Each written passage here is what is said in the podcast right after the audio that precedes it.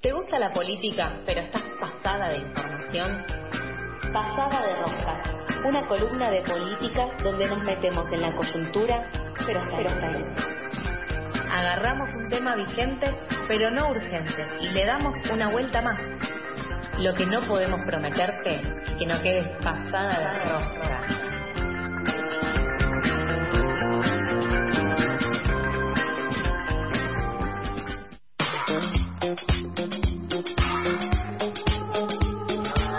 Estamos ya en el segundo bloque de Pasadas por Alto, edición del lunes. Tengo que hacer una pequeña corrección. Presenté el tema porque es un lanzamiento. Es un entonces lanzamiento. Amerita decirlo bien. Yo dije Stereo Cloud Color y el tema era Stereo Color Cloud. Amerita que corrija mi furcio. Le pedimos disculpas a Sanfa, porque es PH, entonces supongo que es Sanfa. Zampa.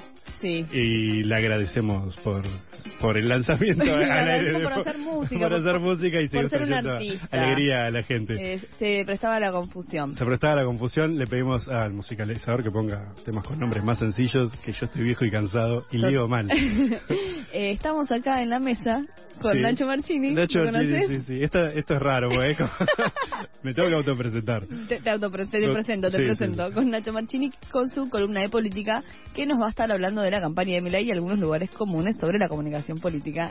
Sí, hace rato tenía ganas de hacer esta columna porque eh, es un tema que me interesó bastante, la Sí. idea de que mi ley, digamos, ahora empezaron todos los análisis del diario del lunes, todos saben lo que pasó, todos la vimos venir. Era obvio que iba a pasar Era esto, obvio, no había otra forma. yo lo tuiteé en 2021, empiezan tuki, tuki, tuki, qué sé yo, pero esta idea de que sí me interesaba la idea de eh, este personaje extravagante, muy violento, que llega a, ocupar la- el sillón de Rivadavia sin tener una estructura eh, a nivel nacional y en una campaña bastante corta. Recordemos Sí. que Milei se empieza a ser conocido mediáticamente en 2018, 2019.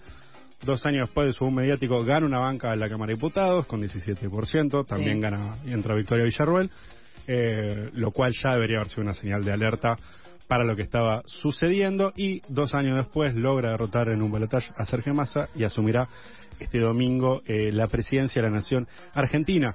Mucho de lo que ¿Este domingo ya es? Este domingo, sí. Sí, Ah. sí, sí. Así que disfruta esta última semana. Voy a ir a un par de museos.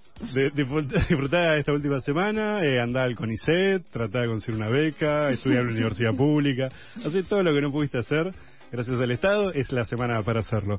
Pero en el sentido de la campaña en las redes sociales, eh, estaba esta idea de que fue mucho más, eh, tenía mucho mejor manejo o, o que pasaron por arriba la estrategia digital a la- al, Sí. al equipo de Sergio Massa, que también tuvo los refuerzos brasileños de Lula.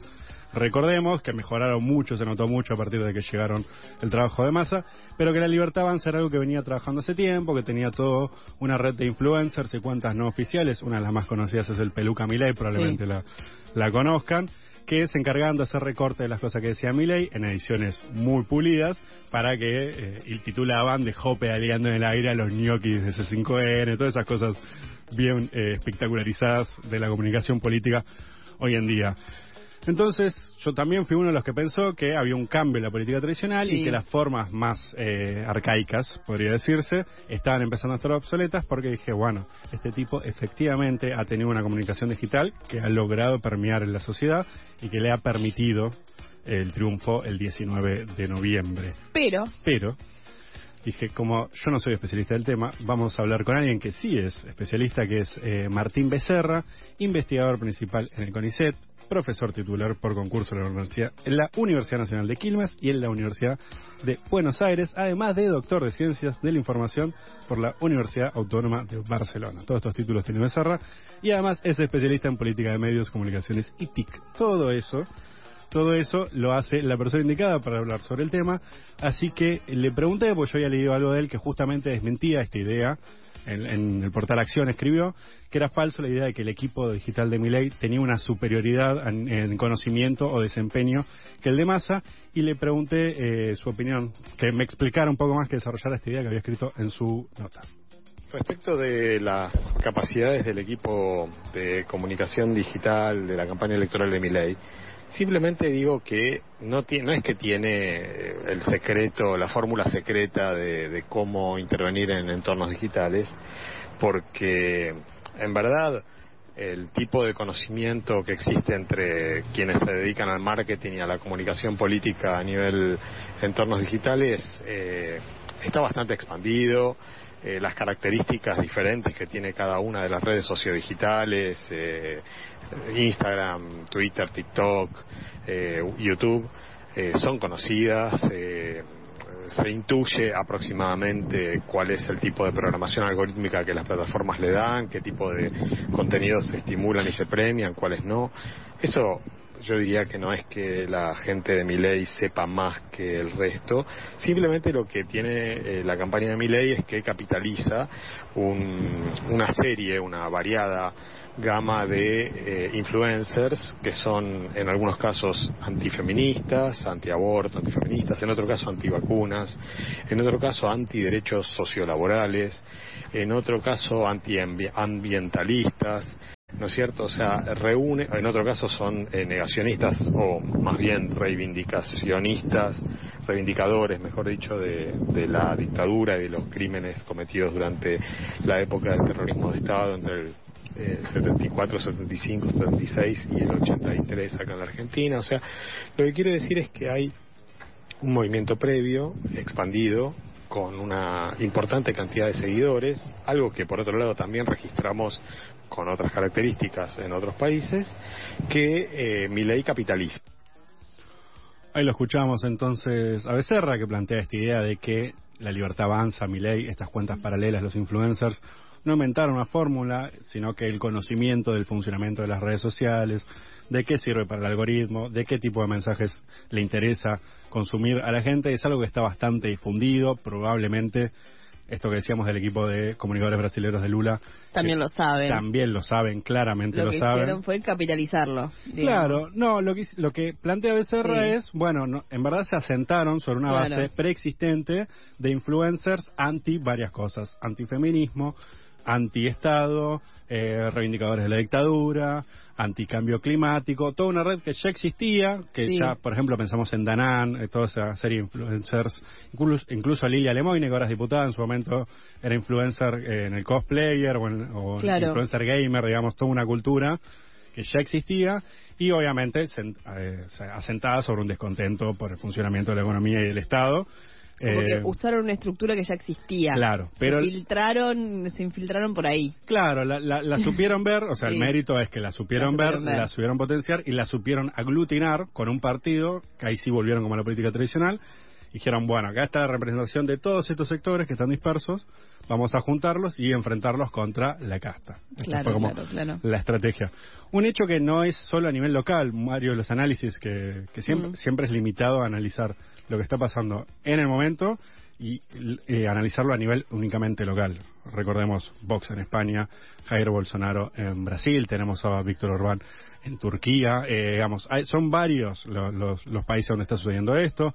También tenemos el ascenso de Marine Le Pen en Francia, que no llegó a ganar, pero eh, bueno, Giorgia Meloni en Italia. Hay, que, hay que verlo en el contexto internacional. Y muchas veces, obviamente, con las particularidades locales argentinas.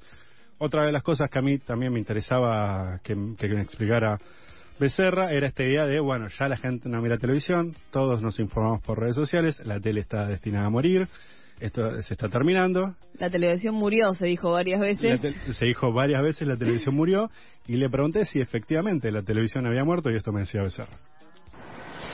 Yo no creo que las redes sociodigitales reemplacen a, a los medios tradicionales mucho menos a la televisión. De hecho, mi principal planteo es que mi ley es un producto televisivo, es eminentemente televisivo. Su instalación como figura conocida durante más de 15 años fue el, durante los últimos 15 años, Milei fue el economista más eh, invitado a los sets de televisión, no solamente a los programas de opinión maquillada de política, estos que están en las señales como TN, La Nación Más, pero también C5N, sino, eh, sino que eh, ha sido invitado frecuentemente a los programas, llamémosle livianos, del mediodía, los magazines, donde pudo desplegar su histrionismo y su extravagancia y entonces era presentado como un tipo simpático, con ideas un poco extrañas, incomprensibles para la mayoría de, de los espectadores de la audiencia, pero conocido, ¿no? Eh, un tipo que se sienta en el, en el living de, de Mirta Legrand, etcétera. Entonces, a mí me parece que eso revela una vez más la importancia de la televisión, que lejos de perder trascendencia, organiza incluso la conversación en torno a en los entornos digitales y yo diría que buena parte de eh, la, agenda política gira en torno a lo que sucedió en un set de televisión. Así que sí, la televisión para mí sigue siendo eh, fundamental, y no solo para mí, es fundamental porque eh, Coca-Cola sigue anunciando en televisión, porque los candidatos eh, a presidente y antes a gobernador o a este, diputadas y diputados, diputadas, senadores, senadoras han sido siempre, este, han centrado parte de su estrategia de campaña en la televisión. Ahí escuchamos a Becerra, es mentira esta idea de que la televisión y la radio, ¿no? Como los dos medios tradicionales eh, más potentes en los últimos 60 años, 70 años de los medios de comunicación de Argentina a nivel mundial incluso, está respaldado también por eh, la encuesta nacional sobre consumos culturales, que la última se hizo este año, que se publicó en mayo, que es el único reglamento oficial acerca de los hábitos, los consumos, las preferencias culturales de los y las argentinas. Eh, a nivel de entretenimiento, informativo, digamos, es general. Es una es hermosa, a mí me gusta mucho. Está muy buena, sí, sí, es muy interesante, búsquenla, tiene 30 páginas, es muy muy sencilla, muy corta, no no.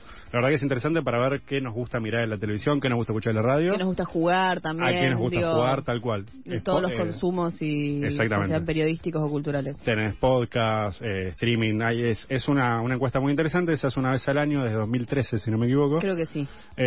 bueno, y una de las cosas que determinó que el 83% de los encuestados, en 2022, obviamente recordemos que es el año, el, testeo se hace el año anterior, dijo que ve la televisión habitualmente, contrario a esta idea. Y hablamos de televisión, no programa de streaming, ¿eh? ¿Por cable o por aire? Por cable o por aire, televisión. Y que 8 de cada 10 lo hacen a través del televisor. También estaba esta idea de que ahora todo ven en la compu, todo ven en el celu, que son generalidades que después, por lo menos en los datos estadísticos, no se comprueban. Claro, como que uno dice, no, ya nadie mira. Nadie mira tele, nadie, prende. No, sí, un montón de gente. Mucha gente mira. Eh, recordamos que el mismo los debates tuvieron picos de creo que 45 puntos de rating. Claro. Obviamente es una situación súper extraordinaria, hay debates cada cuatro años y en un, en un momento de confrontación política muy marcado, pero hubo un consumo masivo de, de los debates y así lo hay de otros contenidos de televisión. Por ejemplo, 7 de cada 10 argentinos consumen informativos a través de la televisión mm. y el 45% de los encuestados escucha informativos a través de la radio,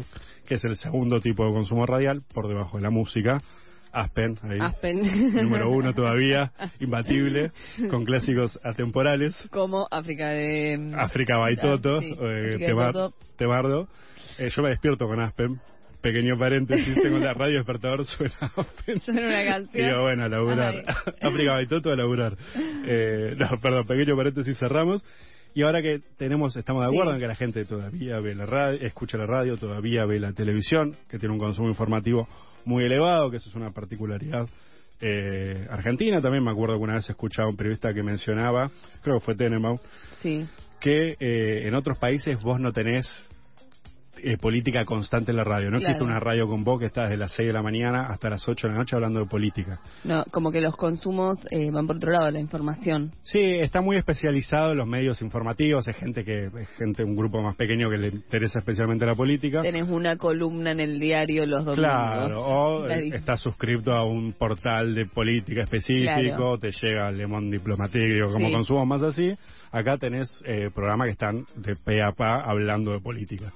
Eh, lo, otra cosa que también le, le preguntaba a Serra era, bueno, está bien, establecimos que se ve la, la televisión, se escucha la radio.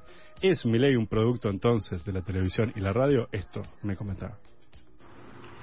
Yo no creo que mi ley sea resultado de la discursividad mediática, porque en general mis, eh, mis, mis evaluaciones, mis análisis siempre toman en cuenta la materialidad de las condiciones de vida. Yo no puedo divorciar la emergencia de mi ley, por más que sea un fenómeno sin construcción partidaria territorial, algo que por otro lado también tuvo el PRO en su momento y sin embargo fue más laboriosamente, de manera menos vertiginosa, si se quiere, pero también logrando.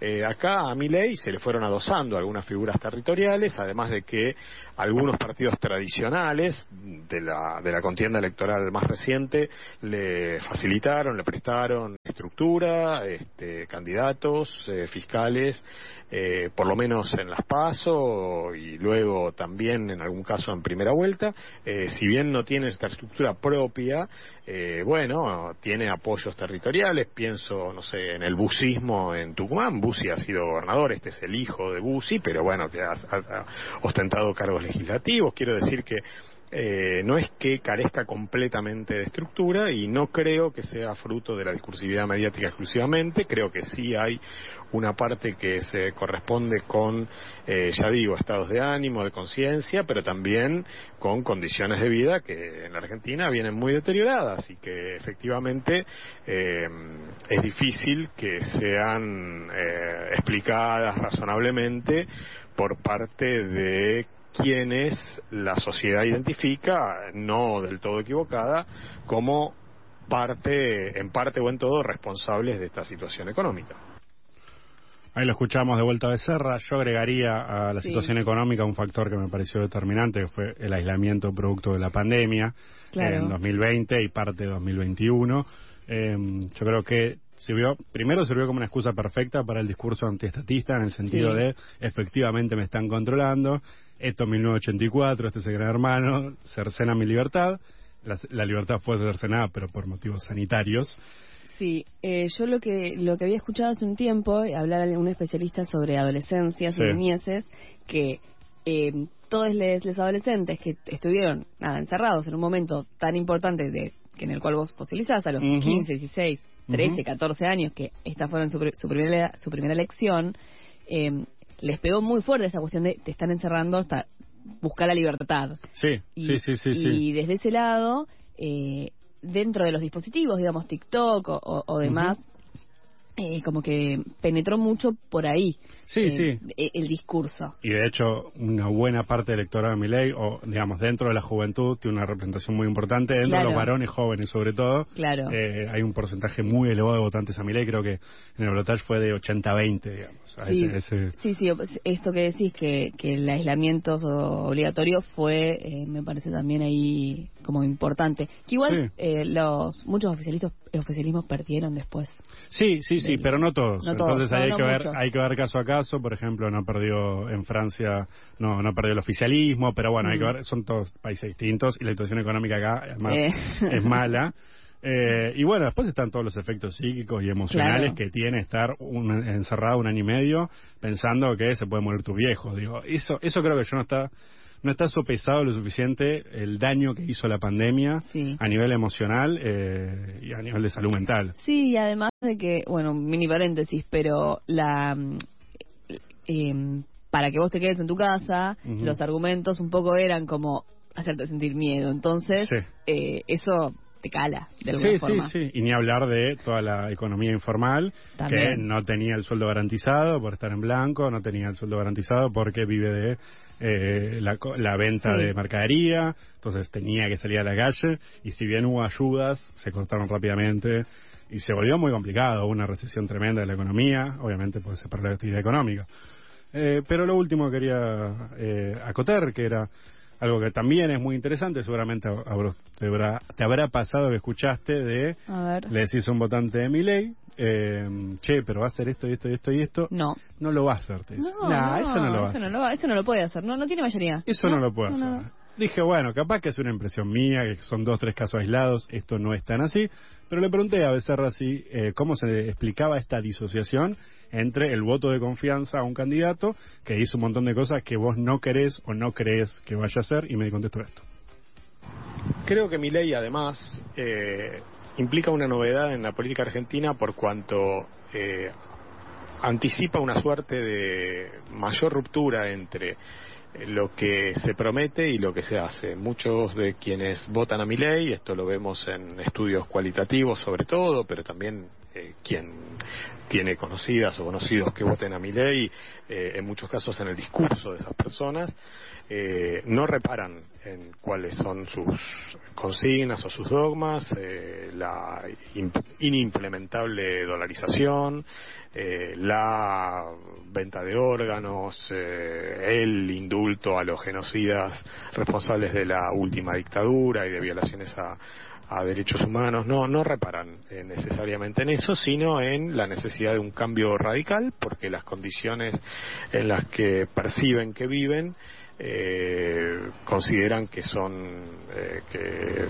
ya demasiado cuesta arriba como para continuarlas, entonces aquí hay alguien que les ofrece un, efectivamente un cambio radical, un castigo a, a quienes identifican como parte o en todo responsables del estado actual de las cosas y mm, en ese sentido hay que tomar en cuenta que eh, el hartazgo, la bronca, eh, la rabia eh, por la imposibilidad de resoluciones va rompiendo cierta coherencia, cierta consistencia que yo diría que desde 1983 en estos 40 años de convivencia democrática se había sostenido entre lo que los políticos dicen y lo que hacen. Esta idea eh, me hace acordar mucho al, al salarazo de la revolución productiva de Menem. Él promete en el 89, bueno, vamos, vamos al salariazo de la revolución productiva y después, tiempo después, dice, si yo decía lo que iba a hacer, no me votaba, nadie. Ahora dice lo que va a hacer y lo vota mucha gente. Incluso eh, él lo dijo, es la primera vez que votan a alguien que dice que va a ajustar. Sí, exactamente, lo dijo. nadie después puede decir que no sabía. Mm, eso queda establecido. Así que no se pueden quejar. Esto fue Pasadas de Rosca y terminamos por hoy. Eso fue todo el contenido. Eh, hermosa columna. Pueden escuchar todas las columnas del año en Spotify, en arroba pasadas por alto. Buscan Pasadas de Rosca y escuchan, pueden ver, por ejemplo, todos los perfiles, escuchar todos los perfiles, De, de, quienes fueron candidatos, que ahora algunos son ministros. Es que ahora algunos son ministros, como Patricia, Bullrich, que vuelve al Ministerio de Seguridad. Pero, va, sorpresa. Va a tener su revancha al frente de la cartera de Seguridad de la Nación. Veremos cómo le va. Probablemente ya sabemos cómo va, cómo va a ser su gestión. Esperemos que no sea tan brutal como le fue durante el macrismo. Ahora nos escuchamos un tema y ya volvemos para el cierre.